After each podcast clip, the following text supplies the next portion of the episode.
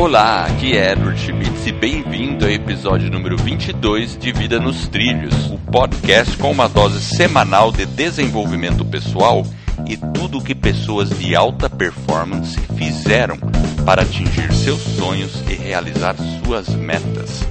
Lembre-se, você é a média das cinco pessoas com as quais mais convive. Então junte-se a esse time de pessoas com realizações fantásticas para começar sua semana em velocidade máxima rumo aos seus sonhos. E junto comigo para apresentar esse podcast está o meu parceiro Jefferson Pérez. E aí, Jefferson, vida nos trilhos hoje? Vamos lá, vida nos trilhos. Contigo, tudo em ordem?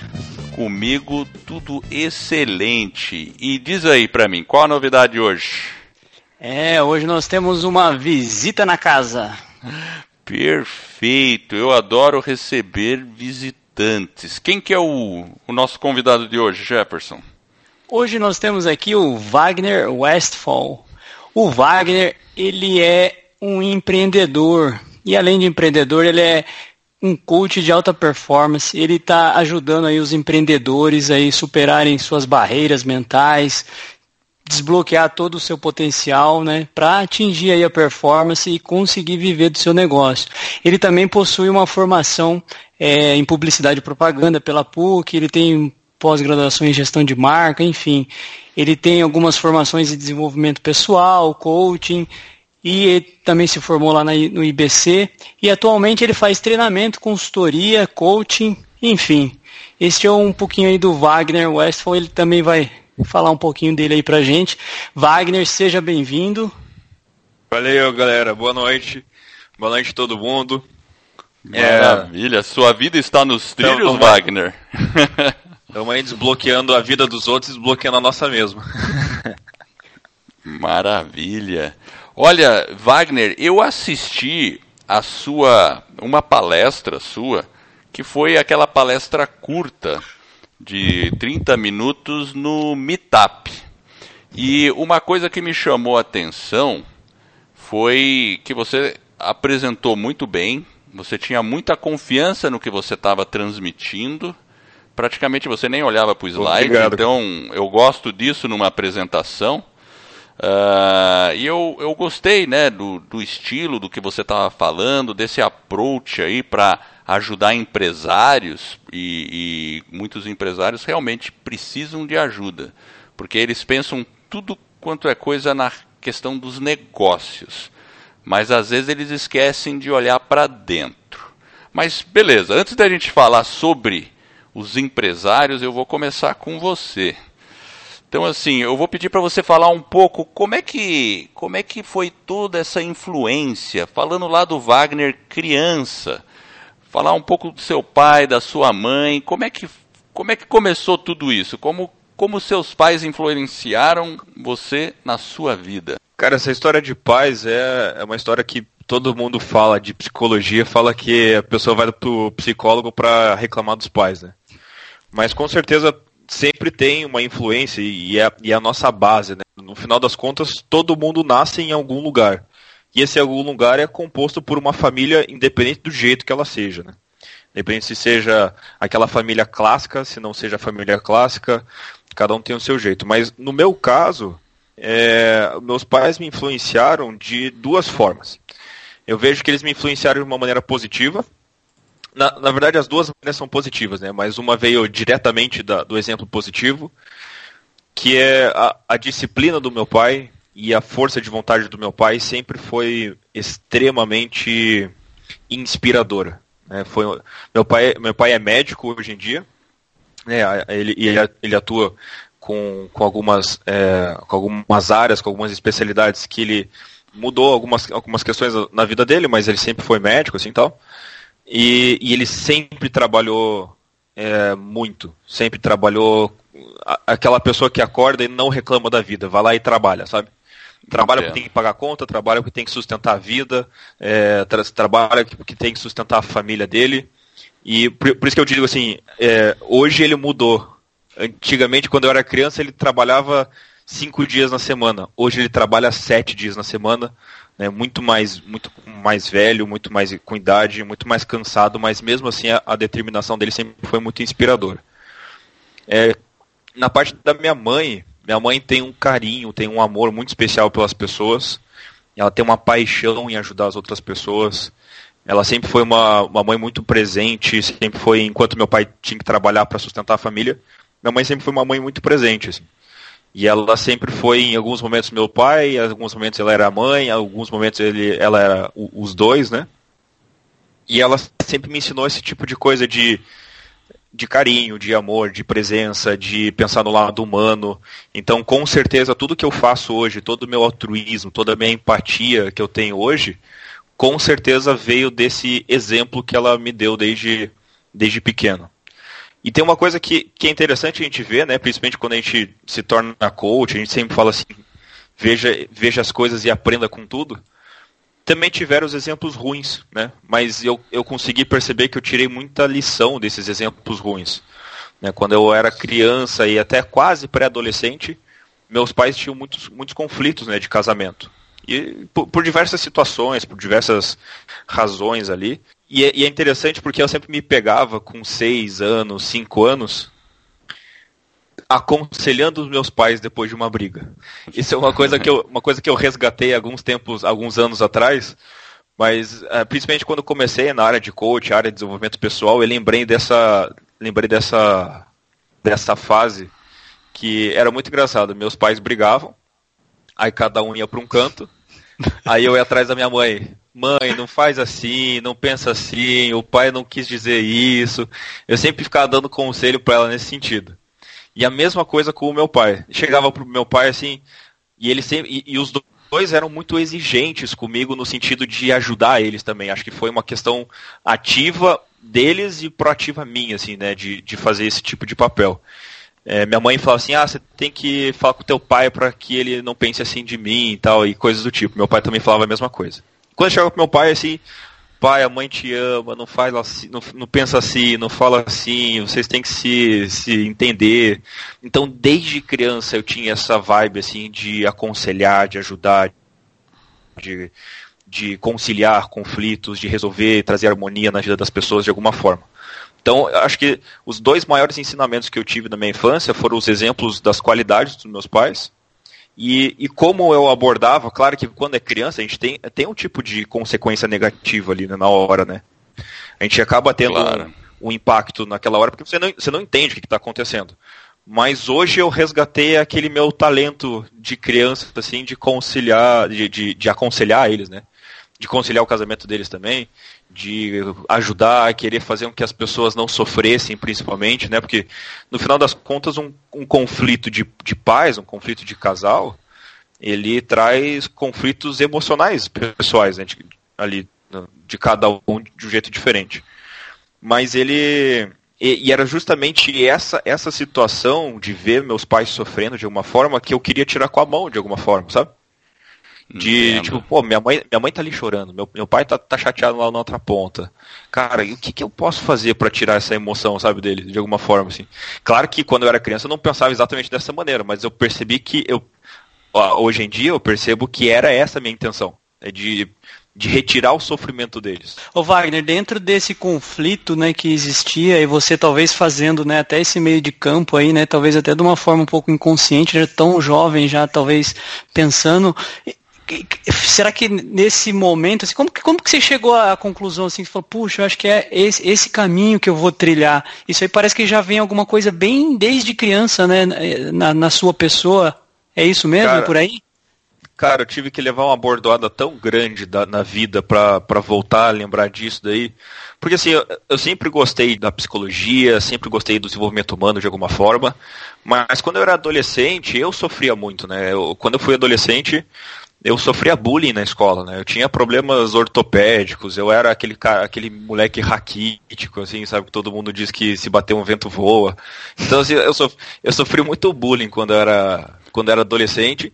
E, e foi tipo uma época que eu precisava do desenvolvimento pessoal. Eu precisaria desse conhecimento. Então, as consequências e da, da, dessa época e as situações da minha vida meio que me afastaram desse talento. E aí, depois, quando, quando, quando eu fui fui sofrer mais intensamente com as minhas emoções que eu comecei a resgatar esse tipo de talento antigo. Mas sim, de maneira alguma foi aquela coisa mil maravilhas, nossa, olha, desde criança eu consigo, é, consigo ajudar as pessoas, consigo dar conselhos, e então eu vou ser coach. Tipo, nunca foi assim, entende? Mas eu tive qual, que qual foi o momento assim da ruptura? Assim, literalmente, desencarrilhar, literalmente sair dos trilhos, né, uma bordoada gigantesca da, da, da vida, e principalmente um, um, uma, uma doença, uma patologia emocional, que eu, foi quando eu tive a crise de pânico. É, e aí foi nesse momento que eu meio que falei, cara, alguma coisa não está no lugar certo, sabe? E aí eu comecei a resgatar meus talentos naturais. Então foi nesse momento quanto. Isso foi mais ou menos 2013 que eu tive minha crise de pânico, crise de ansiedade e tal. É, até, até depois a gente troca mais uma ideia um pouco mais aprofundada sobre essa minha época. Mas assim, eu tinha esse talento, mas eu não usava ele de maneira proativa. Eu, na verdade, eu acho que eu nem percebia que isso era um talento quando eu era criança, sabe? Eu só fui perceber de, quando estava adulto, assim, já, e quando eu estava precisando desse talento, para mim mesmo também. Quando foi o momento, Wagner, da transformação, então?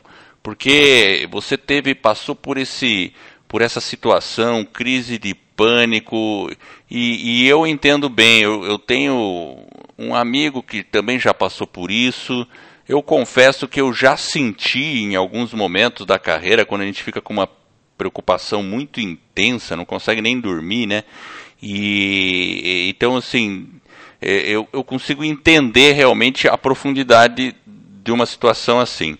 Mas qual foi o clique? O, o, teve um fator externo? Alguma pessoa ajudou? Alguma literatura? O que, que fez você falar?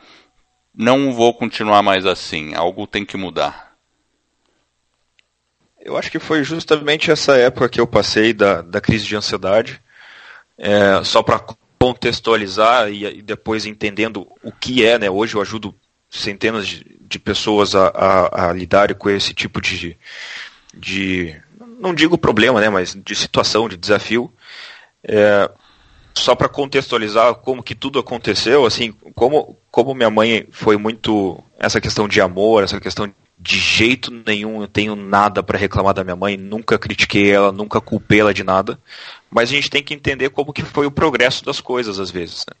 Então, como ela era muito super protetora, eu, eu acabava me sentindo um pouco inseguro, né? Porque ela estava muito próxima. Então, quando eu estava fora desse desse laço, assim, é, eu me sentia de certa forma um pouco inseguro e isso contribuiu para que eu sofresse bullying na escola. Né? Então aconteceu uma situação lá na minha escola, que acho que não, não vem ao caso agora, é, que, que foi um mal entendido entre um amigo meu que eu tinha na época, assim, assim mal entendido de realmente mal entendido, assim. Só que como ele era mais popular da escola, ele acabou influenciando a opinião da maioria. E eu acabei sofrendo bullying quando era criança. E aí eu, eu vivia muito com medo, assim, sabe, quando era adolescente. Eu lembro que eu gostava muito de natação. Era um dos meus esportes favoritos. Inclusive já fui da, da equipe da, da Gustavo Bom. Da piscina me dava ansiedade já. Me dava ansiedade porque eu não sabia se aqueles aqueles caras iam estar no, no, no vestiário para me agredir de alguma forma, sabe? Então a minha vida na adolescência sempre uma, foi, foi essa questão de alerta constante, assim. Só que eu nunca tive nenhuma patologia, nenhuma coisa durante essa fase. E aí eu percebi que isso ficou guardado. E aí, lá em 2013, quando eu tinha. Né, na época eu, eu, eu tinha um namoro que não ia bem, minha família estava passando por alguns problemas financeiros, problemas de saúde de algumas pessoas da minha família. É, e aí eu resolvi abrir meu primeiro negócio. Eu estava terminando a minha pós-graduação de gestão de marca e falei, pela, por um convite de um colega meu da pós-graduação, até comecei a trabalhar com ele em uma agência de publicidade e até que um dia ele falou assim, cara, vamos abrir uma parada aí, vamos, vamos abrir o nosso negócio, a gente tem um, um jeito diferente de fazer as coisas e eu fui. Só que assim, totalmente inconsequente, sem nenhum planejamento e muito menos é, com dinheiro no bolso. Inclusive eu tinha dívidas na época e eu abri a minha primeira empresa com dívida mesmo. Entendo. Então foi um momento de, de extrema sobrecarga porque eu tinha toda a questão familiar para lidar em 2013. Eu tinha a questão das, da minha emoção, eu tinha a questão do meu relacionamento que não ia bem, eu tinha a questão financeira minha, eu tinha que, aí tinha que aprender a gerenciar uma empresa, eu tinha que a, aprender a vender. Eu, assim, eu era muito bom na prática, eu era muito bom em design. Eu, era, eu, eu tenho esse talento de gestão de empresas hoje em dia, gestão, mas não geria a minha própria empresa. Eu sabia ensinar os outros, mas não sabia fazer na minha própria empresa naquele momento. E aí foi, acho que o momento que aquela aquele aquele barril de pólvora que eu tinha guardado na minha adolescência explodiu, sabe? E aí foi nesse Isso momento foi que eu comecei ano? a ter crise de ansiedade. Foi mais ou menos em dois, finalzinho de 2013. Aí eu, eu sempre tive uma infância com eu sempre tive um, uma questão muito delicada com saúde, né? Eu sempre tive Hoje, hoje não mais, mais em dia, hoje em dia não, não mais, assim, né? Mas quando eu era criança eu tinha asma, bronquite, tinha problema ortopédico, eu, assim, é, eu, eu era tipo a esponja de doenças, assim, sabe? Eu já tive meningite, já tive gripe A, já tive. Nossa. Assim, eu era um para-raio de doenças, assim, sabe? E olha então, que assim, interessante, sempre... porque olhando para você hoje, você. É, até o pessoal no dia lá brincou, oh, esse braço aí, né? Né? Então você, você pratica esporte, provavelmente, né? O pessoal que fazia bullying que se cuide, né? Porque hoje em dia é, você mudou até, isso também, até foi né? Uma maneira de, de até foi uma maneira de resolver o bullying. É, quando eu fui pra academia, foi uma maneira de resolver o bullying. Porque claro. depois que eu cresci de 60 quilos, passei para 95, não tinha moleque que olhava para mim e queria, queria fazer qualquer coisa, entendeu? Então claro. Foi, foi claro, foi, foi uma maneira de. Assim, eu sempre gostei muito de esporte, né? Sempre gostei muito de natação, sempre gostei muito de musculação, calistenia e tal. Mas claro que naquele momento foi até uma maneira de, de me proteger. Mas assim, em 2013 eu comecei a ter alguma, alguns sintomas de, de algumas. Ah, sei lá, parecia que era doença, mas parecia que não era. Aí eu tinha sensações de meio que de esmaio, uma sensação de tremor, taquicardia eu acordava de noite assim com o coração acelerado e eu fazia a menor ideia que, que, o que estava acontecendo. E até interessante porque a maioria das pessoas que sofrem de depressão, assim, não a maioria, mas boa parte assim, a, a, que sofre depressão e sofre ansiedade, no começo da patologia, no começo que ela começa a sofrer disso, ela, é, é, ela não quer aceitar. Então falo assim, não, como assim? Eu, depressão, eu, ansiedade? Não, tá louco. Deve ser alguma coisa, problema de coração. Assim, é preferível ter algum problema de coração do que ter um problema de ansiedade, assim, sabe? É verdade. Existe até um certo. É, existe até um certo preconceito, né? A pessoa né, assumir que às vezes tem uma, uma, esse tipo de patologia, essa questão é uma questão bastante séria, né? Então, se a pessoa percebe que ela tem algum desses sintomas, é importante que ela procure realmente um especialista da área, né, que possa orientar, né? Então, se você está fora dos trilhos, está se sentindo dessa forma, é, é importante você procurar realmente um profissional especializado que vai saber conduzir o processo. Agora, olhando um pouquinho para esse momento aí da sua sua vida, o Wagner, que aí está um pouquinho fora dos trilhos. Como que foi essa virada aí para você fazer o, o, contraponto agora inverso, né? Como que foi a virada para você colocar ela nos trilhos? Jefferson, até complementando o que você falou, da, da pessoa que está sofrendo buscar um especialista, eu acho que até antes, assim, claro que a pessoa tem que buscar um especialista, isso sem, sem dúvida nenhuma, mas assim, um pouquinho antes de procurar o especialista, tem que aceitar a situação. Ah, Porque não, não adianta buscar especialista se a pessoa continua negando, porque daí ela não vai acreditar no especialista. O especialista vai ficar sem capacidade de ajudar essa pessoa, entende? Então, Sim. se tá com isso, aceita. É normal, assim, não a patologia, né? Mas é normal você, às vezes, sobrecarregar o sistema. Tá tudo certo. Tem pessoas aí para te ajudar nisso. Né? É verdade. É... E, mas, mas eu... tem que aceitar primeiro, né? É verdade. Eu, inclusive, eu não lembro qual podcast, eu acho que foi um podcast do Tim Ferriss, que eu estava escutando, e eles falavam exatamente isso. A, a, gente aceita muito fácil uma doença física, porque o exame revela, tá ali. Aí quando vem uma, uma doença, vamos dizer, ou uma patologia que está na mente ou na emoção, como ela é mais subjetiva, é, a pessoa nega ela não aceita e, e aí tudo fica mais difícil.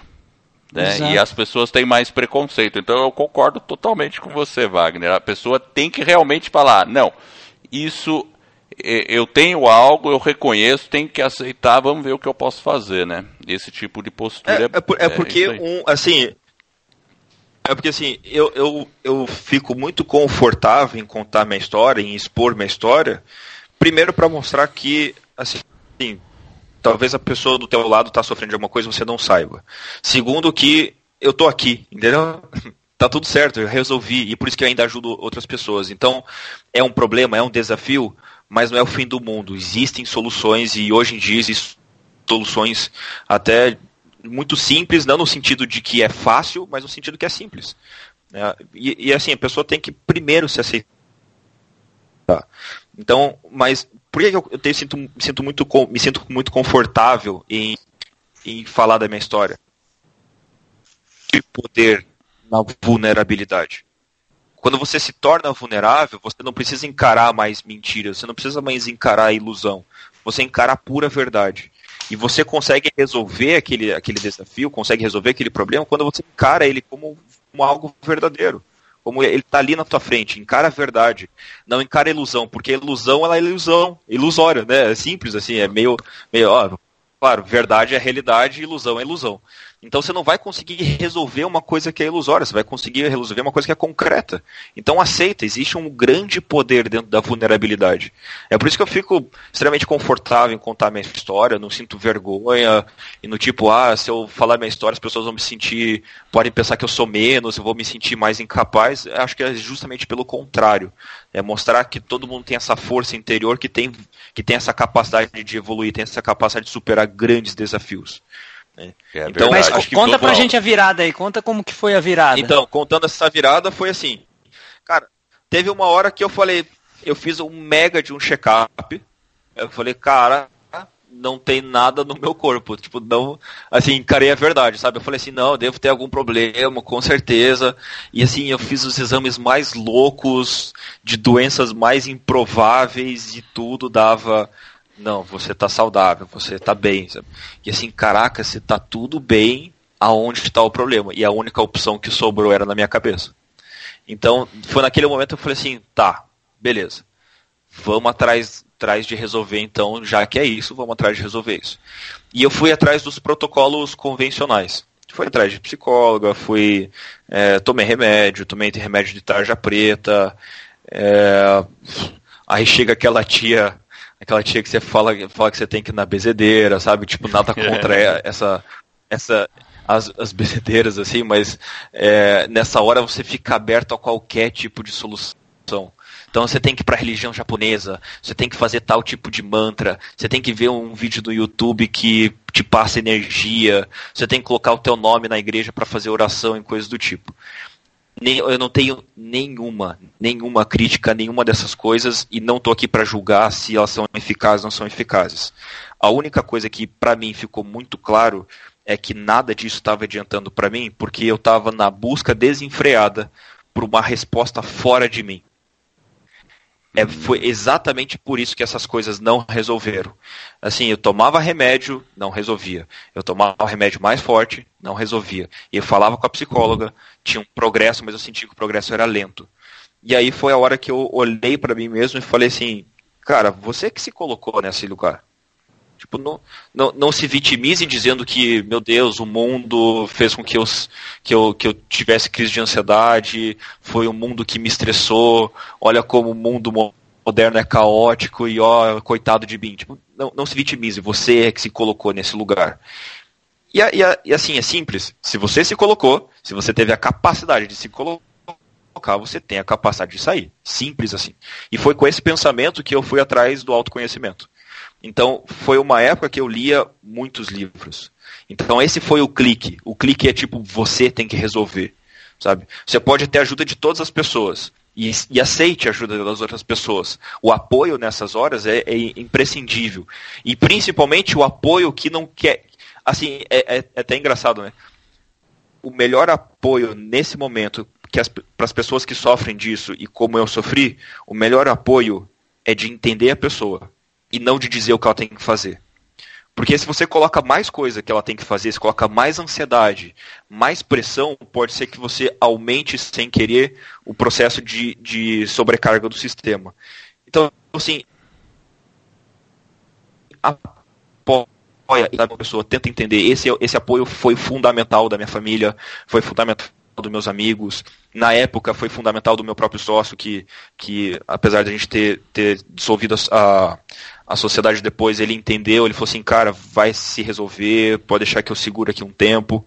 Então esse apoio foi imprescindível. Só que aí o clique foi, apesar de todo mundo estar tá tentando me ajudar, eu sou a pessoa que vou ter que me ajudar mais do que ninguém. Eu vou ter que resolver isso, eu vou ter que ir atrás de achar a resposta.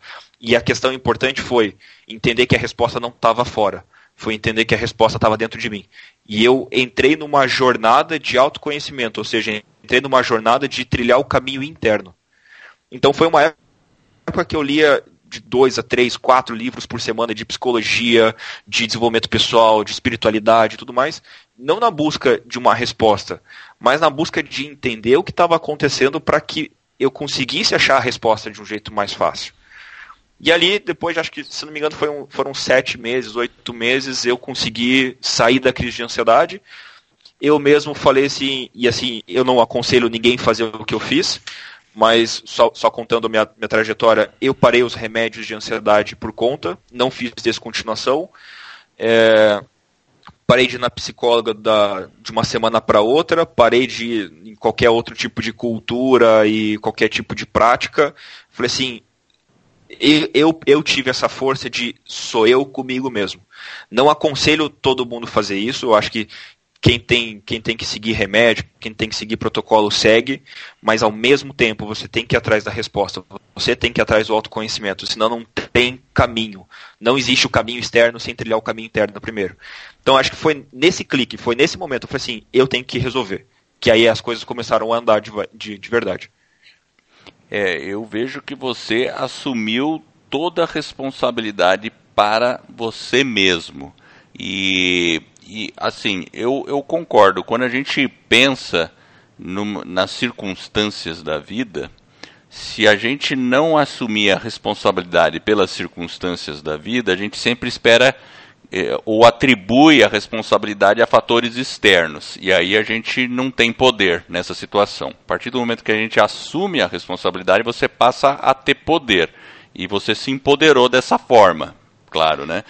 E mas você também comentou aí de leitura. E aproveitando o gancho da leitura, qual livro ou livros mais te influenciaram e que você recomendaria? Como é que foi isso aí? Até, até uma, uma coisa interessante complementar o que você falou, Edward, de assumir toda a responsabilidade, uma coisa muito importante é não se culpe. Sabe? Assim, parece que a culpa é sua, mas assim, não se culpe. Você é, é, assumir a responsabilidade é completamente diferente de se culpar. Porque Perfeito. se a pessoa entra na, na, no caminho da culpa, aí as coisas podem inclusive piorar. Assim, não se culpe. É, assim, é, é, é interessante, né? A gente fala que o ser humano é feito de 70% de água, né? Mas você não chega, eu não vou chegar pro Edward ali e falar assim, oi água. É, Aí, sabe, você não é o seu passado. Você é só uma consequência do passado. É a mesma coisa que a gente fala assim, a gente é feito de água, mas a gente não é água. A gente é a gente. Então você não é o seu passado, o passado foi. Então não precisa se culpar, não tem ninguém ali fazendo isso. E se tiver alguém fazendo, ignora. Você nenhuma pessoa precisa é, assim o auto julgamento eu vivo dizendo isso para meus clientes e, e, e para as pessoas que eu, que eu convivo, se o ser humano não praticasse o auto-julgamento, não existiria a profissão de psicólogo. Porque é, é, é a origem do autocondenamento, sabe? É a origem do auto, do, do, literalmente da autocondenação, do sofrimento ali. Quando você fica se julgando demais.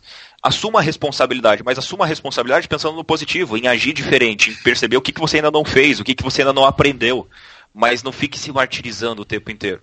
Então acho que essa, essa é uma. Acho que é interessante complementar isso para ficar muito claro para as pessoas. Talvez, não sei se tem alguém é, ouvindo o podcast nesse momento que sofra com ou depressão ou ansiedade, sim, você não precisa se culpar. Você tem sim que assumir toda a responsabilidade, mas você não precisa ficar se martirizando o resto da vida, não. Perfeito. Eu acho que é assumir a responsabilidade e não se culpar no sentido de saber que o poder está com ele? Tá, com a pessoa, né? Ela tem a capacidade, né? Mas bacana. E quais seriam os livros assim que você poderia citar que te influenciaram nesse período aí?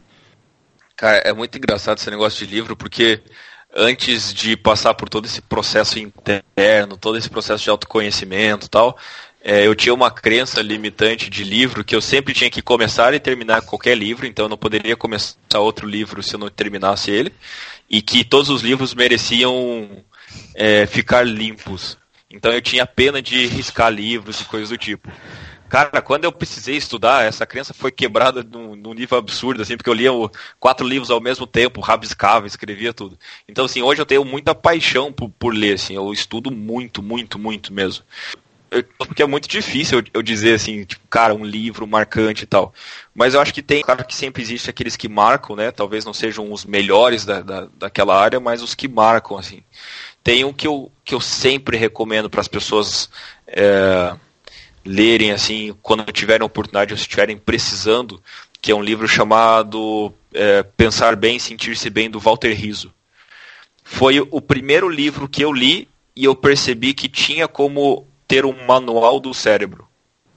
Foi, foi hum. quando eu percebi. Assim, foi o livro que mais deixou claro para mim o que estava acontecendo dentro de mim foi o livro assim que foi o marco de estudo e aprofundamento, especialização em desenvolvimento pessoal.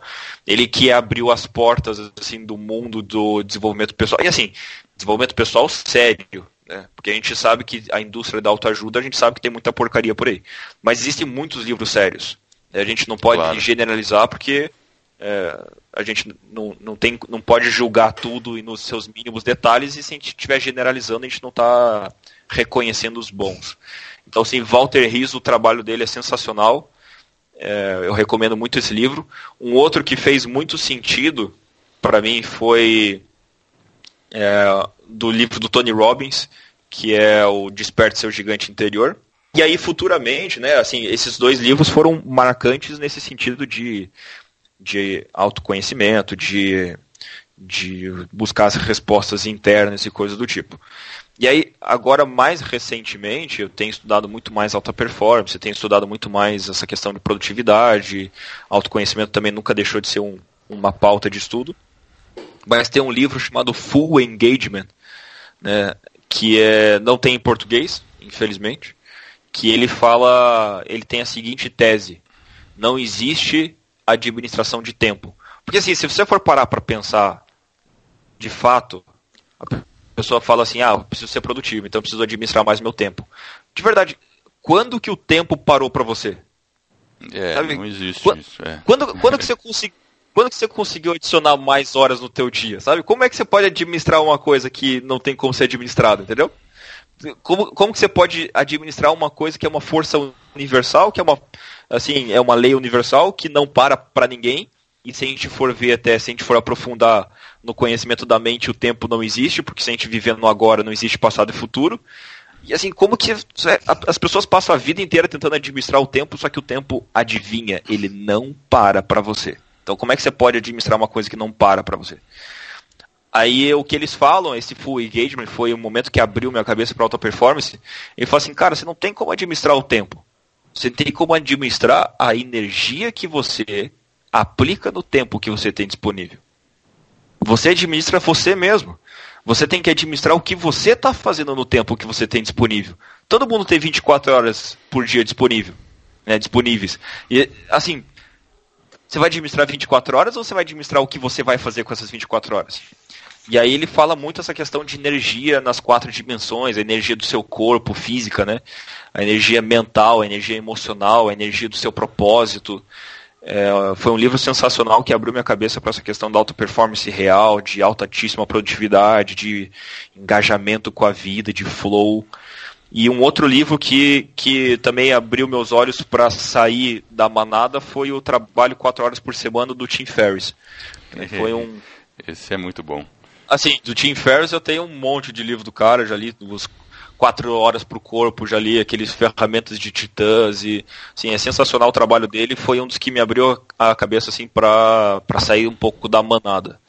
Claro que assim, se eu se a gente fosse falar de livro aqui, a gente poderia fazer dois podcasts inteiros só sobre livro, porque é, é uma paixão que eu tenho. Mas eu acho que esses, esses quatro, assim, foram quatro grandes marcos que eu tive. Assim. É, o... Tim, Tim Ferriss também, eu sou fã dele, tenho todos, viu? o, o Wagner, é, falando, falando um pouquinho ali de 2014, quando você, é, você teve o problema lá em 2013, quando você começa a fazer aquela transição para coach realmente, que você começa a perceber que você sai desse seu problema, dessa sua crise, desse momento um pouco mais difícil, e você talvez faz essa transição aí para o coach aí, talvez com uma série de incertezas. Conta pra gente como é que foi um pouquinho disso aí. Cara, é muito legal essa transição, porque quando eu tinha a minha agência de publicidade, eu sempre dava um jeito de colocar treinamentos lá. ensinar as pessoas sempre foi uma paixão. Assim, sabe? Eu sempre gostei muito de ajudar as outras pessoas, de, de ensinar, de abrir a cabeça das pessoas de alguma forma. É, é como se o universo tivesse me dado essa oportunidade eu pudesse retribuir de alguma forma é, fazendo a mesma coisa com as outras pessoas.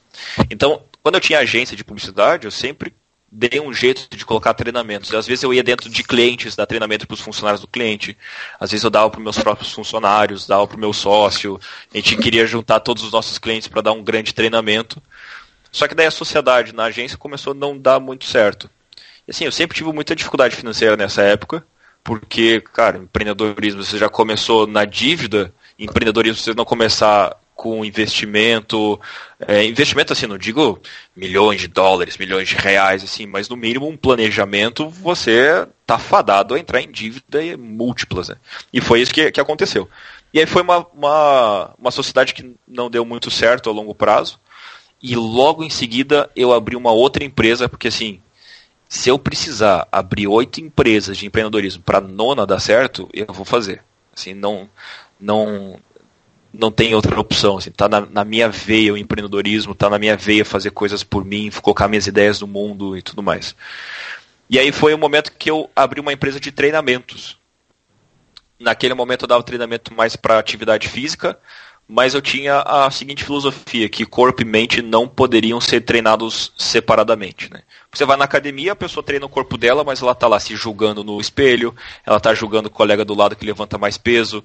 Então é, o emocional das pessoas, às vezes, na academia, é, fica atrofiado enquanto o músculo dela se fica hipertrofiado. E a mesma coisa com a mente. Às vezes a pessoa, a pessoa vai na palestra, fica com o corpo parado lá. Claro que hoje em dia tem muitas muitos treinamentos de inteligência emocional, coisa do tipo que, que colocam essa questão de trabalhar o seu corpo também.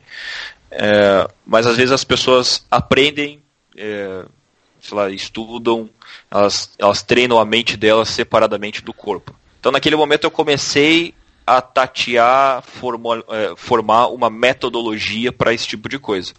E aí eu passei um ano e meio nessa vibe de estudar, estudar, estudar e tentar formar essa metodologia. Foi uma outra sociedade que não, não encaminhou por uma questão de relacionamento entre os sócios. E aí sim, só que durante esse um ano e meio que eu fiquei nessa, nessa última empresa, eu dava muitos treinamentos de foco, dava muitos treinamentos de alta performance, dava muitos treinamentos em empresas, em treinamentos abertos. É, pessoas me contratavam para ir nas empresas. Teve até um caso de uma empresa que um dos, dos líderes, dos fundadores, faleceu da noite para o dia, a empresa inteira ficou assustada, ficou desestabilizada. Eu fui lá para ajudar eles. É, então eu dava muito treinamento. E aí essas pessoas começaram, no final de toda a palestra que eu fazia, é, treinamento e tal, fazia aquela fila né, de pessoas para conversar comigo. E, e, eu, boa parte delas falou assim, cara, você não faz um, treina, um, um treinamento não, você não faz um atendimento um a um, que eu queria, sei lá, trocar uma ideia sobre o que eu estou passando e tal. E eu não tinha essa ferramenta. Eu não tinha essa metodologia. E aí por isso que eu fui atrás do coach. É claro que muito inspirado por um, pelos meus grandes mentores, né, tipo Tony Robbins e, e, e, e o povo da, inteiro da PNL. É, mas aí eu fui atrás da formação de coaching para conseguir atender um a um. não foi fácil a transição, porque quando eu saí dessa segunda empresa que eu tinha aberto, eu tive que ir atrás de dinheiro, né, porque eu precisava pagar minhas dívidas. Aí comecei a trabalhar com um cliente para na minha área, né, de gestão de marca, gestão de, de empresa, é, publicidade, marketing, para levantar a grana. Quando eu levantei toda a grana que eu precisava, eu paguei sem pensar duas vezes na minha formação de coaching e comecei de cabeça. Assim, não pensei duas vezes. Eu acho que quando você decide, até pela, pela etimologia da palavra decisão, ela significa cortar opções se você só está preferindo as coisas na sua vida, você não corta as opções. Se você continua preferindo as coisas, você não está escolhendo de fato. Então foi na hora que eu falei assim: eu decido por isso, vou cortar todas as outras opções e vou me jogar de cabeça nessa área. E aí sim eu comecei minha carreira de coach. Foi. E, e assim, eu fiquei até impressionado, porque eu acreditava que ia demorar mais tempo para me consolidar como coach e tal, e foi extremamente rápido. E é, eu acho que é justamente por ter decidido. É quando você coloca todas as suas forças numa decisão com paixão, com propósito, se engajando, as coisas invariavelmente vão dar certo. Agora, se a pessoa vai do tipo, é, meio que eu gostaria de ter dinheiro ali, meio que eu gostaria de estar em outro lugar eh, que eu não, que eu não tô agora, meio que eu gostaria de ter outro emprego, fica só nessa preferência, só nessas desculpas, só nos medos, é, é meio difícil dar certo, assim, sabe? Porque você não está com 100% da tua energia aplicada lá. Foi fazendo isso que acho que deu certo na área de coach. Interessante, né? Então, e, e, e, foi uma transição, assim, até que rápida, né? Porque você, você sofreu aquele momento muito complicado na sua vida em 2013. Eu entendi que você passou uns oito meses aí para, é, ao mesmo tempo, estudando, se autoconhecendo. Aí você tomou uma consciência, leu muito e aí você começou ainda, foi exatamente assim, né? Aí você começou com uma nova empresa a, a fazer alguns treinamentos em empresas e aí mais tarde que você veio a fazer a transição para coach, né? Então foi mais ou menos isso, né? Pelo que eu entendi. Foi, foi assim, eu nunca deixei uh, o meu talento de, de publicidade, marketing, só que hoje eu aplico no meu negócio, né? Só que eu fiz essa a transição ali de era 80% de marketing, 80% de gestão de, de marcas e tal, e 20% gostava de dar treinamentos. Eu fiz essa inversão. É, claro que hoje os 20% de marketing eu aplico para mim mesmo, né? aplico para minha marca, aplico para minha, minha, minha empresa atual, chama Desbloqueadora, que é uma escola de inteligência emocional. É, então eu, eu fiz essa transição. Eu, eu acho assim, eu, eu, eu, fiz a transição de dois talentos só, sabe? Eu, eu, tinha, eu sempre tive um talento nessa questão de design, de criatividade e tal, e eu sempre tive esse talento de ajudar as pessoas. Eu fiz a inversão, coloquei a, a, a que me realizava mais por primeira, dei prioridade para ela. E a outra você usa como um suporte para ela, né? Que Exatamente. É como ligar os pontos, né? Agora, se você pudesse resumir em alguns pontos e ações bem objetivas que você fez para recolocar a sua vida nos trilhos. Quais seriam os pontos? Você consegue resumir por tópicos alguma coisa assim bem objetiva? Assim, se, for, se eu fosse dar esse conselho para as pessoas, não seria na ordem que eu fiz. Eu acho que você tem que fazer uma ordem mais produtiva. Mas se fosse falar na ordem que eu fiz, foi autoconhecimento, buscar suas próprias respostas, buscar eliminar suas historinhas que mantêm você naquele lugar, é, eliminar essas ilusões, a sua autoimagem destrutiva, silenciar o teu ego para que você encare a sua verdade. Porque no final das contas a gente nasce num ambiente, esse ambiente vai fazendo com que a gente tenha que reagir a esse ambiente. Então muitas vezes as pessoas crescem como se fosse um personagem, assim, sabe? As, ela acaba reagindo às demandas externas, às demandas dos pais, da sociedade, dos amigos, e acaba se tornando um personagem. E eu acho que nem todas as pessoas têm a oportunidade de encontrar quem elas realmente são. E quando ela quer fazer isso, ela sente medo, porque ela vai ter que deixar uma história inteira para trás e começar praticamente. Ela tem a sensação né, que vai começar do zero. Mas sim, que nem a minha história. Eu não comecei do zero no coach, eu já tinha toda a bagagem antes. Assim, a gente sempre utiliza a nossa história, a gente sempre utiliza os grandes passos que a gente deu. Que nem você falou, a gente acaba conectando os pontos para trás. Mas é Verdade. é principalmente o, auto, o, o, autoconhecimento. Você tem que ir atrás de se conhecer, se aceitar e, e, e assim ter coragem de expor você como você é para o mundo. E assim, é uma coisa interessante todas as pessoas que vivem pelos seus valores, vivem de acordo com seus termos, são pessoas admiradas pelo, pelas outras pessoas. Então não, não faz sentido ter medo de expor quem você é. Porque as pessoas que têm coragem de fazer isso são as pessoas que são admiradas. Hum, muito bom. A segunda coisa que eu, a segunda coisa que eu fiz foi propósito. Encontrar e me conectar com o meu propósito de vida. Né, e, e assim, Vamos pensar num foguete que vai para a Lua. A tua força de vontade vai tirar, tirar você do chão só. É por isso que as pessoas dizem assim, ah, ah, preciso, sei lá, parece que não tenho força de vontade. Não, não é que você não tem força de vontade. É que você está tentando usar a tua força de vontade para chegar no teu objetivo. A força de vontade é um recurso interno que é responsável para você dar o próximo passo só. Então, você não tem, você não tem que ter força de vontade para ler o livro inteiro. Você tem que ter força de vontade para ler a próxima palavra. Entende como é diferente? É, as pessoas as pessoas tentam aplicar força de vontade para chegar no, no, final da vida, no final do objetivo, no atingir o grande objetivo. Não, a tua força de vontade é para dar o próximo passo só. Só que, se a gente for pegar essa analogia do foguete, a, a força de vontade é para tirar você do chão. Agora, o combustível que vai fazer com que você chegue na Lua, esse combustível é o teu propósito. É, o teu propósito é a resposta é, para aquela pergunta: o que faria você continuar enquanto todo mundo pararia? O que, o que faz. É, é aquela pergunta assim: o que faz você você levantar da cama todos os dias? E tem uma pergunta que eu gosto muito.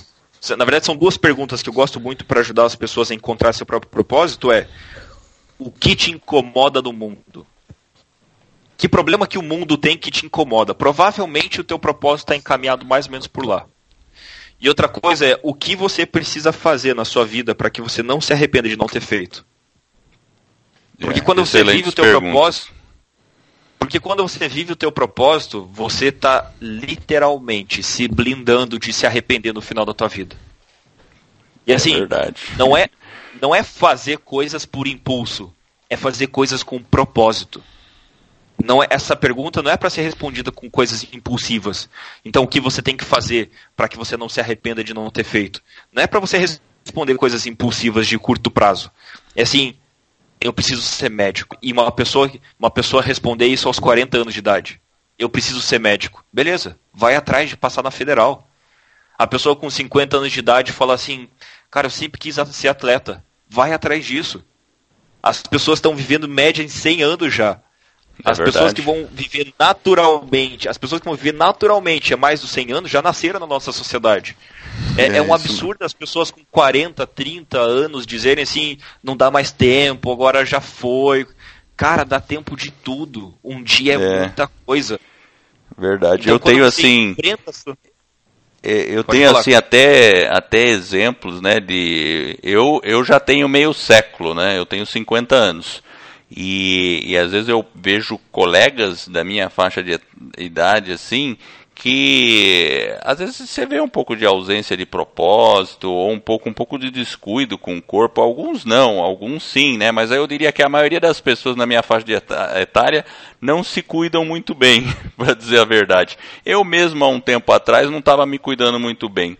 Aí eh, eu também decidi mudar. E, e muito está dentro do propósito. E a gente tem possibilidade de viver até os 100 anos mesmo. Então não, não dá para desistir no meio do caminho, né? E, e sabe uma coisa interessante? Quando você vive do teu propósito, você recupera uma energia vital dentro de você que é impressionante. As pessoas que vivem do seu próprio propósito parece que são pessoas que não cansam, parece que são pessoas que são é, que têm uma vitalidade muito muito intensa. Parece que são pessoas que realmente vão viver para sempre, assim, sabe? E, e assim, ó, olha só, as pessoas que vivem seu próprio propósito são as pessoas que vivem eternamente. Ela, o corpo dela morre, mas a história dela continua para sempre. Uhum. As pessoas que vivem o seu próprio propósito são pessoas que vão se, se eternizar. Você quer achar a fonte da, da vida eterna, viva o teu propósito. É Essa mesmo. é a fonte da vida eterna. Perfeito. Olha a quantidade de pessoas que, olha a quantidade de pessoas que a gente fala ainda que já faleceram há, há séculos, há milhões de anos, sabe? Viveram ah, seus propósitos, é. Que viveram seu propósito e se eternizaram na cabeça das outras pessoas. E eu acho é que verdade. o terceiro passo que eu fiz, que eu acho que todas as pessoas deveriam fazer, que todo mundo vai se beneficiar com isso, é eliminar o auto-julgamento. Assim, o auto-julgamento é o mais impiedoso possível porque não tem nenhum advogado dentro da tua cabeça para te defender. Hum, é. Quando você elimina o auto-julgamento, você se blinda de criar crenças limitantes, você se blinda de você limitar o teu potencial, você se blinda de se arrepender.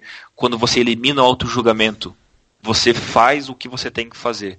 Você desperta o teu potencial interior. Assim, não, não, eu, eu não consigo entender qual é o benefício de se auto-julgar.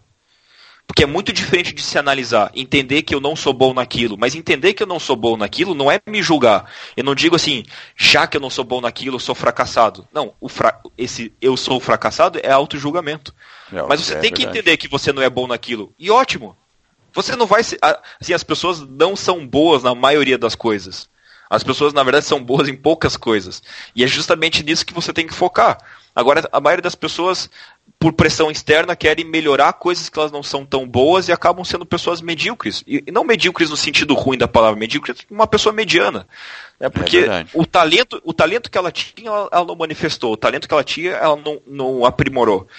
Então, assim, elimina o auto-julgamento. Se o teu talento for cuidar, sei lá, de bebês e você era um grande empresário, Cara, vai abrir uma empresa lá de super nani, entendeu? Então, Exato, assim, não, não, e, verdade. Não, não, julga que isso é menos, não julgue que você não é aquele cara. Ah, não, eu não posso pensar assim porque eu sou um grande empresário, eu não posso pensar assim porque eu sou um pai de família, eu não posso pensar assim. Você, você, você pode ser o que você quer. Você só não. Quem não deixa você ser quem você quer ser é você mesmo. Sem porque, assim, dúvida. Assim, as, o que, que acontece? Quando a pessoa faz o auto-julgamento, ela está treinando a mente dela para se auto-julgar, certo? Quando é. ela se auto faz esse auto-julgamento, ela acaba julgando as outras pessoas também. E aí vira um, uma bola de neve gigantesca, porque quando as pessoas que se as pessoas que mais se julgam são as pessoas que mais se preocupam com a opinião das outras pessoas. É, porque é na verdade. verdade é ela que está fazendo isso com ela mesma. Quando eu, você elimina eu... o auto-julgamento, você silencia a voz de todas as outras pessoas que dizem que você não pode, que dizem que você não é aquilo. Quando você não se julga, você silencia a voz dessas outras pessoas. É, isso faz, assim, para mim faz muito sentido, porque até num dos episódios aí eu comentando com o Jefferson, tinha uma época que eu comecei a fazer meu blog e eu estava trabalhando na mesma empresa que o Jefferson trabalha. E algumas poucas pessoas sabiam que eu fazia blog porque eu não gostava de comentar para as pessoas. Por quê? Porque eu estava preocupado com julgamento. Pô, você é um cara, um executivo, por que, que você está fazendo blog, né? E teve uma reunião que não é que alguém pega e fala, não, o Edward tem um blog. Cara, eu queria sumir no chão e mudar de assunto. Naquele momento eu percebi que, cara, o problema está em mim, eu não tenho que, né? Então, enfim, aí depois de um tempo a gente vai, reflete um pouco, e, e hoje realmente, é, assim, é interessante, quando você se livra dessas amarras, então hoje eu não, não, não me importo com nada, né? É, é blog, podcast, não importa. Tem que fazer o que você quer porque o tempo é curto, né? Então a gente tem que aproveitar e fazer mesmo e não se preocupar com esses julgamentos ou com o nosso próprio juízo interior. Eu achei perfeito o seu comentário. E, e, se eu fosse falar assim, esses três passos, qual é. Eu falei, né, que eu fiz eu, e não é a ordem que eu recomendo que as pessoas façam. Primeira coisa que eu acho que as pessoas precisam fazer é eliminar o auto-julgamento. Por primeiro, não, não por último, que nem eu fiz. Por primeiro, elimina o seu auto-julgamento. Aí, busca o autoconhecimento, para que você consiga achar o teu propósito esses três passos aí vão, vão gerar transformações incríveis na vida das pessoas. Mas claro que antes desses três passos a pessoa precisa decidir, né? Então eu decido ir atrás desse tipo de coisa. Eu decido ser uma pessoa melhor e não ficar choramingando e preferindo ter a vida de outra pessoa. Não, decida. É. Decida com todas as suas forças e vai atrás, sem se julgar, com autoconhecimento, buscando o teu propósito. E o que você ainda está buscando melhorar, Wagner? Cara, eu tenho uma natureza procrastinadora, indisciplinada, e é, eu acho que é por isso que eu sou especialista em produtividade, porque eu precisei ser especialista em produtividade para para guardar essa minha natureza instintiva de não ser disciplinado, assim, sabe? Então, é, assim, e é até estranho, né? Porque isso poderia ser passível de julgamento externo, né? Do tipo, caraca, o cara tem uma natureza indisciplinada, como é que ele ajuda as outras pessoas a serem produtivas? Aí que tá. Eu sei como você se sente quando você não é disciplinado. E eu fui atrás da resposta e eu consegui achar a resposta. Eu consegui melhorar nisso, eu consegui avançar nisso, eu consegui superar esse, esse grande desafio que muitas pessoas sofrem. Então, nesse momento, eu ainda, ainda é, me esforço todos os dias para manter essa natureza é, controlada e, e, hoje, principalmente, o que eu preciso melhorar é solidificar mais a minha carreira de coach, solidificar mais o meu novo projeto, que é a desbloqueadora. É, mas eu sei que, que isso tudo tem, tem que ser feito com paciência. Legado, o legado não se constrói com ansiedade, legado só se constrói com paciência. Disciplina e consistência não se constrói com ansiedade, se constrói só com paciência. Então é basicamente isso daí. Agora, o Wagner, quando você está um pouco assim, meio fora do foco, meio cansado, o que, que você tenta fazer aí para se tornar produtivo? Aí? Manda uma dica aí para os nossos ouvintes. Assim, tem, tem o benefício de quando você conhece o seu propósito de vida, é quando você meio que sai dos trilhos assim, o, inter, o, o importante, interessante é você se reconectar com o seu propósito. Porque assim, às vezes a gente até reconhece o nosso propósito de vida. Mas às vezes você está trabalhando, às vezes fica tão focado em dar resultado a curto prazo que às vezes a gente olha para trás e fala assim, nossa, me afastei um, tanto do meu objetivo. Tipo, vamos voltar para o caminho, tá? Então, eu acho que a primeira coisa é se reconectar ao seu propósito. Caso isso não seja não seja claro para algumas pessoas, principalmente é silenciar a tua mente. Essa é a principal coisa. Porque quem quem está saindo dos trilhos é porque teve que ouvir muita demanda estressada da mente. Sabe? É, hum, cara, eu preciso ir para lá, eu preciso fazer aquilo, eu tenho que fazer aquilo, eu tenho que acordar cedo, eu tenho que voltar tarde para casa, eu tenho que dar jeito naquilo, eu tenho que pegar mais esse projeto, eu tenho que dar conta. E assim, é são as demandas é, de estresse da sua mente, as demandas de quando a tua mente fica gritando em cima das tuas reais vontades, que a pessoa começa a se afastar do próprio propósito, do próprio, dos próprios trilhos ali. Então, a primeira coisa é silenciar a mente e ouvir a sua intuição.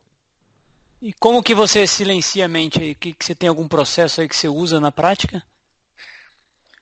É, primeira coisa é viver o agora assim, todas as, as práticas de meditação, mindfulness, são estados de presença. Né? Então, eu, eu faço algumas, algumas práticas de mindfulness, algumas práticas meditativas, mas principalmente é fazer a seguinte pergunta: o que realmente eu quero? Porque assim, se você está com a sua mente gritando dentro de você, parecendo que o seu subconsciente é seu inimigo, é porque você perdeu a clareza do que você realmente quer. E principalmente de quem você realmente é. Né? De quem, quem realmente você é. Agora, quando você volta para olhar para você mesmo e pergunta assim, tá, o que realmente eu quero da minha vida? O que realmente me faz sentir aquele calor de viver, aquela realização? O que realmente eu quero fazer?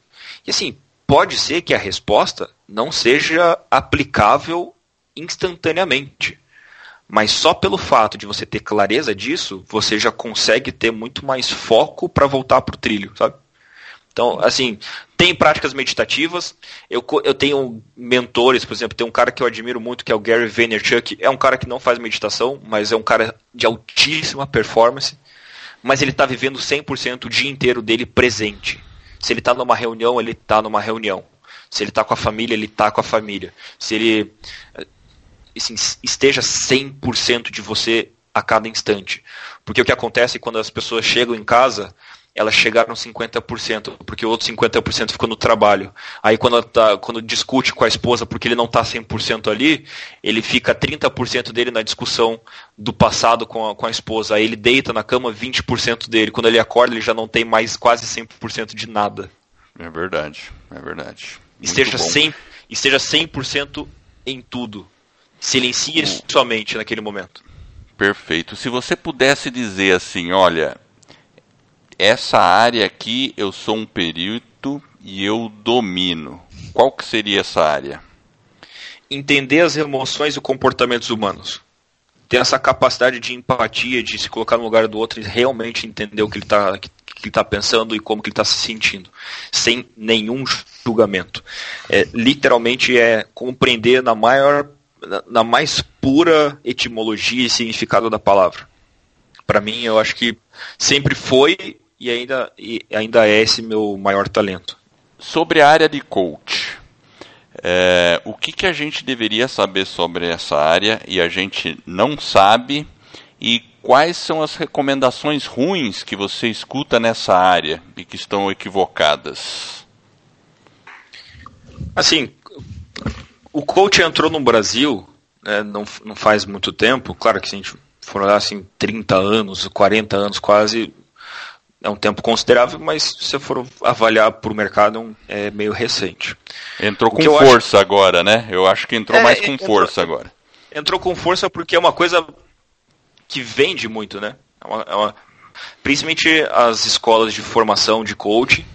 É, eu, eu tenho uma, uma opinião muito particular sobre a formação de coach, que eu acredito que a formação de coach deveria ser um pouco mais extensa, ela deveria ser um pouco mais criteriosa, é, muitas pessoas se beneficiam muito quando fazem a formação, mas elas acreditam que tem total capacidade e competência para fazer logo em seguida no dia seguinte com as outras pessoas. Eu acho que tem que ter um pouco mais de critério. Se for lá nos Estados Unidos, tem muitas formações que duram três meses, quatro meses, aqui duram oito dias. Então, é, eu acho que o coach entrou no Brasil, mas ele entrou. Eu acho que ele não entrou 100% ainda, sabe? Ele entrou Entendi. muito bem, ele explodiu, porque vendeu, porque ficou muito famoso, mas eu acho que ele não entrou 100% é, como ele deveria entrar, do jeito, do jeito americano e tudo mais. Mas, enfim, tirando essa, essa opinião um pouco particular, eu acho que é, é importante a gente entender que coaching não é consultoria, coaching não é mentoria, coaching não é terapia, e muitas vezes as pessoas confundem isso. Teve uma vez que eu estava falando com, com um amigo meu, e ele falou assim: Ah, cara, eu acho que você está fazendo muito certo. Eu acho que essa área de coaching é, realmente está tá na moda, é, tá dando muita grana e tal. E, cara, na verdade o que você faz, você é pago para dar opinião para as pessoas. Aí, aí sim, nessa hora eu vi que a pessoa não entendeu o que é coaching e assim muitas pessoas acreditam que é isso mesmo. Então, coaching não é consultoria, porque o meu papel de coach não é dar opinião na vida das pessoas, não é dar conselho. O meu papel é fazer com que a pessoa trilhe o caminho do autoconhecimento. Viaje dentro de si mesmo. Eu só sou um guia. Sabe? Eu, sou, sou aquele guia do, do, do ônibus de turismo, sabe? Sim, sei, sei, ao, sei. Ao lado estão as suas crenças limitantes. Do lado direito você vai ver os seus sabotadores. Mais à frente você vai observar a sua mente gritando com você. Então é, é, mais, é mais ou menos por aí. E a pessoa naturalmente ela acha suas próprias respostas.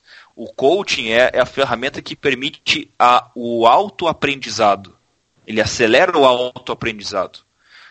Não é mentoria, porque o mentor é o cara que teve resultado em alguma área da vida e e, as, e ele vai fazer com que as pessoas trilhem esse caminho que ele trilhou, né, os seus mentorados.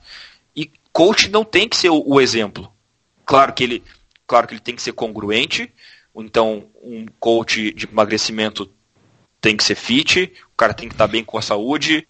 Um claro. cara de coach financeiro, o cara não pode ter dívida, sabe? O cara tem que ser congruente, mas ele não vai dizer o que ele fez. Ele não vai dizer o passo a passo. Cada pessoa tem o seu passo a passo, cada pessoa tem a sua lógica, cada pessoa tem sua verdade, cada pessoa tem um mapa mental.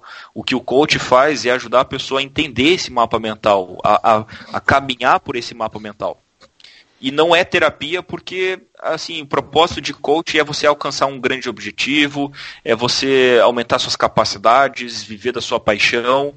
E, e a terapia, ela, ela, muitas vezes, ela tem uma abordagem um pouco mais de saúde mental, um pouco mais de resolver patologias mentais, patologias psicológicas. O coach ele não tem essa veia de tratamento emocional, não tem essa veia de, é, de cura espiritual e coisas do tipo, que coisa que a gente vê muita, acontecendo muito no Brasil, né? Misturando coach com muita coisa.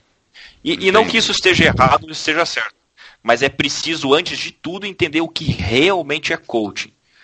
Então, coach, eu acho que as três principais semelhanças que é importante a pessoa entender que não é coaching são essas aí: consultoria, mentoria e terapia. Ô Wagner, se você pensar assim o seguinte, uh, podcast aí, Vida nos Trilhos, o Brasil inteiro está te ouvindo, e o que, que você diria aí pro, pro mundo inteiro se tivesse a oportunidade de falar aí pro Brasil? Cara, eu acho que são duas coisas extremamente importantes. É, que é, primeiro, você precisa buscar o autoconhecimento. Não tem outro caminho. Se você quiser entender o caminho externo da sua vida, você tem que entender primeiro o teu caminho interno. O jeito mais fácil de você ajudar as pessoas é você estando na sua melhor versão. O jeito de você não ficar apontando o dedo é primeiro você apontar o dedo para você e você resolver em você mesmo. O caminho do autoconhecimento é essencial. Não é assim, é, hoje parece assim, uau, tem empresas que são inovadoras, que estão ajudando seus funcionários e clientes a, a, a, a, serem pessoas melhores, a ver esse lado da inteligência emocional e coisa. Isso aí é essencial. Isso deveria começar desde as escolas. Por isso que o meu projeto da desbloqueadora, no futuro, o projeto aqui, é, a ideia é que essa, esse projeto cresça a ponto de conseguir ensinar crianças inteligência emocional. Ensinar o autoconhecimento desde novo já. E a segunda coisa, que é uma mensagem que eu sempre deixo nos meus treinamentos, eu sempre faço questão que todos os meus clientes coaches é, entendam, é o real poder da gratidão eu, eu vejo que a gratidão virou moda, né, virou hashtag gratidão. Tem pessoas que usam como sinônimo de se entrega alguma coisa para a pessoa, a pessoa em vez de dizer obrigado hoje em dia ela diz gratidão. Né? E assim, é ótimo que a gratidão está na, tá na boca e na cabeça das pessoas. Mas eu acho que é, é interessante a gente entender o que realmente é gratidão, o, o real poder que a gratidão tem. Primeira coisa, entender que gratidão não é só agradecer na semântica eu sei que faz sentido. Né? No, no, português eu sei que faz sentido, que é agradecer. Mas a gratidão é muito mais do que isso. A gratidão é uma maneira de você expandir a sua consciência. É uma ferramenta de expansão de consciência. Gratidão não é só agradecer. Se você disser assim, por exemplo, ah, eu sou extremamente grato é, pelo abraço que eu recebi. Ótimo, você está agradecendo o abraço. Mas será que você realmente estava consciente do abraço? Consciente do que é um abraço? Consciente, consciente do poder que esse abraço teve? A gratidão você sente com o teu corpo inteiro. Você não sente com a mente. Você não sente, você não sente de maneira consciente ali só racional. Você tem que entender com o teu corpo inteiro, sentindo o corpo inteiro em todo o teu sistema. Por exemplo, tem muitos, muitas pessoas que fazem cadernos de gratidão. Né, e, e, existe a teoria de você fazer 10 motivos de gratidão todo dia. Então, o pessoal fala, ah, eu sou grato por tal coisa, sou grato por tal coisa. Eu quero deixar uma, uma dica de como você multiplicar por mil o poder desse diário. E assim, se você não escreve diário, faça isso pelo menos uma vez, com muita sinceridade na sua cabeça, ou antes de dormir, ou com a sua esposa, ou com os seus filhos, ou que seja. Gratidão tem que ter uma razão se você não encontrar a razão, é você não estar tá consciente daquilo. Então, um exemplo é a, a fórmula da gratidão é eu sou, e aí você coloca um advérbio de poder, por exemplo, imensamente, intensamente, fortemente, que seja. Então, eu sou imensamente grato. Aí você coloca um motivo. Então, por exemplo, sou imensamente grato pelo Edward é, ter me convidado para participar do podcast. E aí vem o grande poder da gratidão. Responder o porquê. Por que, que você é grato por isso? E eu poderia responder, Por exemplo, eu sou muito grato por isso, porque eu tenho a oportunidade nesse momento de divulgar meu propósito de vida, de contribuir ainda mais com as pessoas, de conseguir honrar o convite que o Edward fez, é, até agradecendo de alguma forma o, os feedbacks positivos que ele me deu. Percebe que para uma gratidão você pode ter milhões de razões? É, verdade, é muito mais poderoso você saber 10 motivos de, um único, de uma única razão de gratidão do que você escrever 10 motivos de gratidão sem ter sentido nenhuma delas. O, o real poder da gratidão é algo muito maior. Na minha opinião, é uma das emoções, um dos sistemas mais intensos do ser humano, mais nobres, é um dos sentimentos mais nobres que a gente pode ter. Só que ele só se torna grande, assim, ele só se torna intenso assim quando você sabe o porquê você é grato. Então medita no começo do dia e agradece pelo passarinho que está cantando. Não reclama que ele está atrapalhando a tua meditação. Agradece porque ele está ali. E agradece por quê? Por que você agradece o passarinho que está cantando? Porque você tem capacidade de ouvir ele. Porque ele está do teu lado. Ele não, ele, ele não te vê como ameaça. Porque você faz parte do todo. Porque você sentiu a natureza no teu dia. Tudo isso é expansão de consciência. A gratidão é uma coisa que eu acho muitas vezes subjugada. Se todas as pessoas pudessem sentir uma vez na vida o real poder da gratidão, é um sentimento que pode transformar a vida de qualquer pessoa de uma hora para outra. Muito bom, Wagner. Excelente. Você sabe que eu e o Jefferson a gente fez um episódio sobre gratidão, tá? E agora eu fiquei pensando, pô, a gente deveria ter chamado você junto, viu? Porque a sua, a sua avaliação aí foi bem, bem profunda e eu gostei do fato de entender o porquê, porque realmente, normalmente a gente para na primeira parte da gratidão. Eu sou grato por isso, sou grato daquilo e fica meio automático. automático. Exatamente. A pessoa fala assim: ah, gratidão por você ter me dado isso. Exatamente. Não, muito bacana, legal mesmo. E, bom, vamos lá, a gente está concluindo agora, a gente já passou de uma hora aí, a gente está um pouco mais de uma hora e dez já de conversa, o papo está excelente. Mas conta aí, como é que o pessoal que está nos ouvindo pode entrar em contato com você? Com certeza, muitas pessoas se conectaram com a sua mensagem, com certeza algumas pessoas vão revisitar esse episódio, vão querer saber mais sobre você, sobre o seu trabalho, qual é a forma melhor de contato? Hoje minha rede social que está mais intensa, que eu estou trabalhando mais, é o Instagram. Então é só digitar lá instagram.com.br Wagner Westphal, né, com W. Eu sei que o, o sobrenome, todo mundo pergunta ah, como é que escreve esse negócio, essa letra aí. Mas é Wagner Westphal, assim, existem poucos Westphals por aí. Né, claro que comparando com a família Silva, né, não é que existem poucos, mas comparando com a família Silva, com certeza tem menos. Então, Wagner Vessel lá no Instagram e, assim, manda direct, é, tem meu site lá no próprio Instagram, tem os links, tem o meu Facebook, no, o link lá do meu Facebook no Instagram. Me busca pelo Instagram que, assim, não tem, não tem erro. E a gente vai também deixar os seus contatos ali no nosso site vai ter no nosso show notes. Então, o pessoal que entrar aqui nesse episódio, entrar lá no, seja pelo Podbean ou pelo iPhone, no show notes vai ter esse link aí. Vou deixar anotado lá o seu site e também o seu Instagram. E Wagner, muito obrigado aí pelo, pelo seu tempo. Eu e o Jefferson, a gente está realmente honrado aí com a sua presença, certo, Jefferson? É isso aí. Parabéns aí pelo trabalho. Não, eu, eu que agradeço imensamente o, o, convite do Edward. Assim, podcast é uma coisa que muito, sempre me fascinou muito, uma coisa que eu consumi muito já. É, e ter a oportunidade de estar numa mídia dessa, talvez com alguém agora dirigindo, com alguém agora lavando uma louça, com alguém agora numa academia e poder estar no ouvido de cada uma dessas pessoas de alguma forma contribuindo, de alguma forma acrescentando, gerando valor.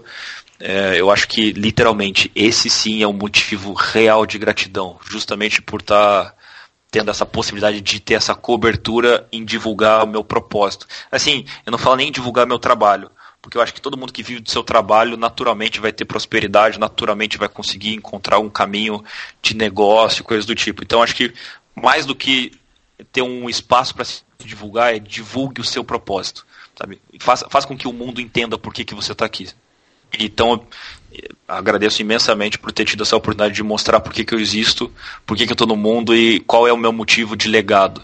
Meu, assim, o meu legado, que é justamente por isso que eu quero agradecer tanto é, a oportunidade disso, o meu legado é desbloquear você que está me escutando. Eu vou desbloquear você. As pessoas estão extremamente bloqueadas. Teu potencial está aí dentro bloqueado. O seu potencial é invariavelmente infinito. Você bloqueou ele, o mundo bloqueou ele, a história da humanidade bloqueou ele. E eu tô aqui no mundo para ajudar o máximo de pessoas possíveis, possíveis a se desbloquear. Maravilha, Wagner. Eu realmente agradeço mais uma vez e eu quero agradecer você que está nos ouvindo. E eu espero de coração que esse episódio e todos os outros que a gente venha a produzir ajude você a colocar sua vida nos trilhos e que esse episódio em particular tenha ajudado você a se desbloquear rumo às suas mais justas aspirações. Se você gostou do podcast e dessa nossa mensagem, então assina o podcast e faça uma avaliação. Eu, o Wagner, o Jefferson ficaremos todos honrados. E esse suporte vai permitir que o podcast ganhe reconhecimento e atinja mais e mais pessoas. E com isso, eu e você, nós estaremos ajudando mais pessoas a ficar no comando de suas vidas e a desbloquearem suas vidas. E esse é um momento que se inicia. Se ligue lá no nosso site vidanostrilhos.com.br. A gente vai colocar os links e todos os detalhes do que conversamos aqui no podcast. Eu agradeço a audiência e por essa jornada que está apenas no começo. Vida nos trilhos, você no comando da sua vida.